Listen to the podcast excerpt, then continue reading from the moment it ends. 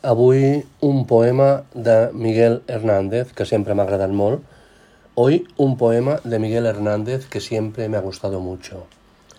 Andaluces de Jaén, aceituneros altivos, decirme en el alma quién quién levantó los olivos. No los levantó la nada, ni el dinero ni el señor, sino la tierra callada, el trabajo y el sudor.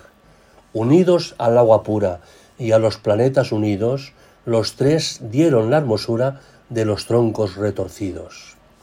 Levántate, olivo cano, dijeron al pie del viento, y el olivo alzó una mano poderosa de cimiento.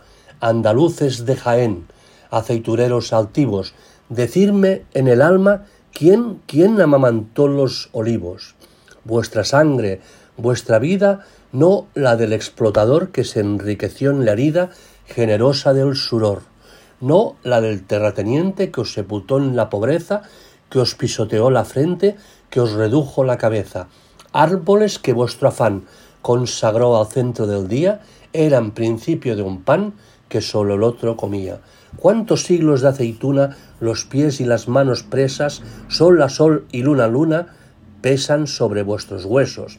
Andaluces de Jaén, aceituneros altivos.